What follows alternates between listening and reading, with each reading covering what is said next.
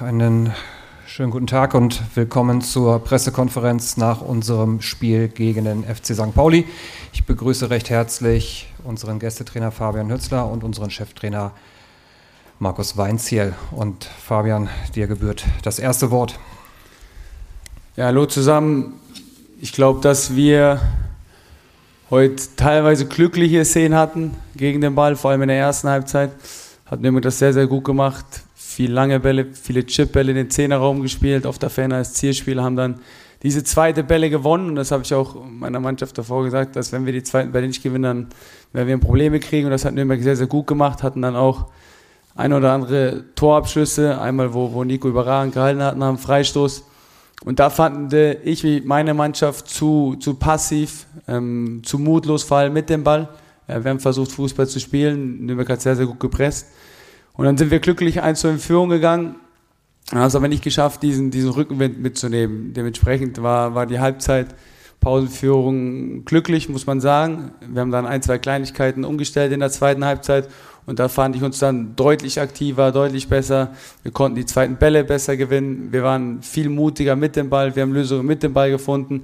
Haben es dann nicht geschafft, das zweite Tor zu machen, weil wir im letzten Drittel ja, nicht präzise genug waren, nicht den letzten Pass zu Ende gespielt haben und äh, dementsprechend mussten wir dann noch bis zur letzten Minute, bis zur letzten Sekunde zittern. Ähm, Im Großen und Ganzen wenn ich ein Fazit ziehen muss zum Spiel, finde ich, ähm, dass wir durch die zweite Halbzeit, ob das jetzt verdient war oder nicht, aber wir haben zumindest äh, alles gegeben, um, um hier was mitzunehmen und dementsprechend bin ich sehr, sehr glücklich für die Mannschaft und äh, wünsche Nürnberg weiterhin alles Gute.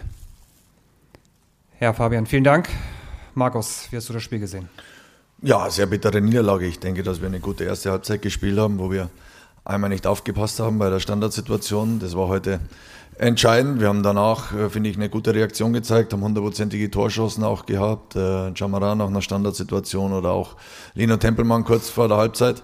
Ähm, so dass wir ja unverdient in meinen Augen in Rückstand waren, aber in der zweiten Hälfte das Spiel schlecht begonnen haben und in der zweiten Hälfte auch äh, nicht mehr diese hundertprozentigen Chancen uns erarbeitet haben, wie zum Ende der ersten Halbzeit. Und von daher war St. Pauli maximal um diese eine Standardsituation halt besser wir müssen uns belohnen für den Aufwand, den wir heute definitiv betrieben haben. Und ähm, ja, diese eine Standardsituation war heute der Unterschied und das ist natürlich sehr, sehr bitter für uns.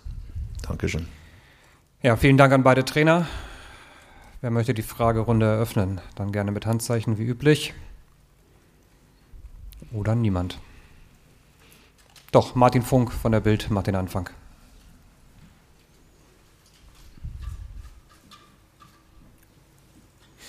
Sie haben vor dem Spiel, Herr Weinzel, gesagt, dass Sie den fränkischen Pessimismus auch besiegen wollen. Ähm, da trägt natürlich so ein Spiel nicht dazu bei, gerade in so wichtigen Wochen. Wie wollen Sie die Mannschaft für das Derby wieder so aufrichten, dass sie wieder selbstbewusster auftritt?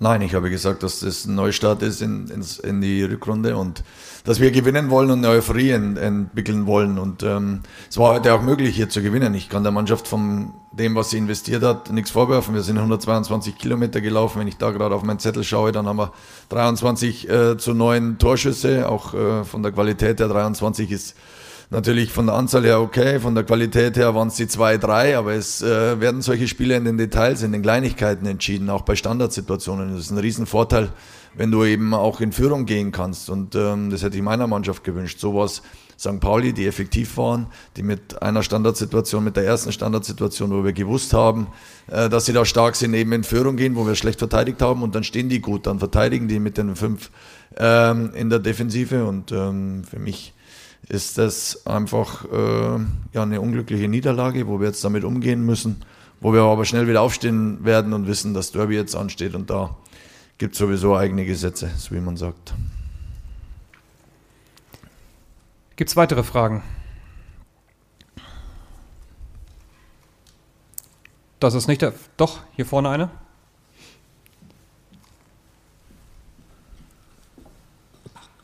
Okay, ähm, eine Frage für, die, äh, für Fabian. Ich bin Stefano Severi von der italienischen Website auf St. Pauli. Ähm, ein Bericht über die drei neuen Spieler, die haben für die erste Mal gesehen in, uh, heute. Und ich wollte auch fragen die, mit äh, Afolayan, was es geändert in die Taktik äh, von, von St. Pauli. Wir haben gesehen, die von den letzten Jahren, jetzt die St. Pauli war nicht mehr niedrig. Mit Jahren, wir waren immer die, die, die Spiel, die war ja nicht nur in die Defensiv, so war schwierig für Nürnberg zu auch durchschließen, weil äh, die Defensiv war immer von, äh, von die ich habe gemerkt, ja, es tut mir leid für die Doch, ich habe verstanden. Alles gut. Also die, die neuen Spieler, heute war ja Mats Karol von Beginn an dabei.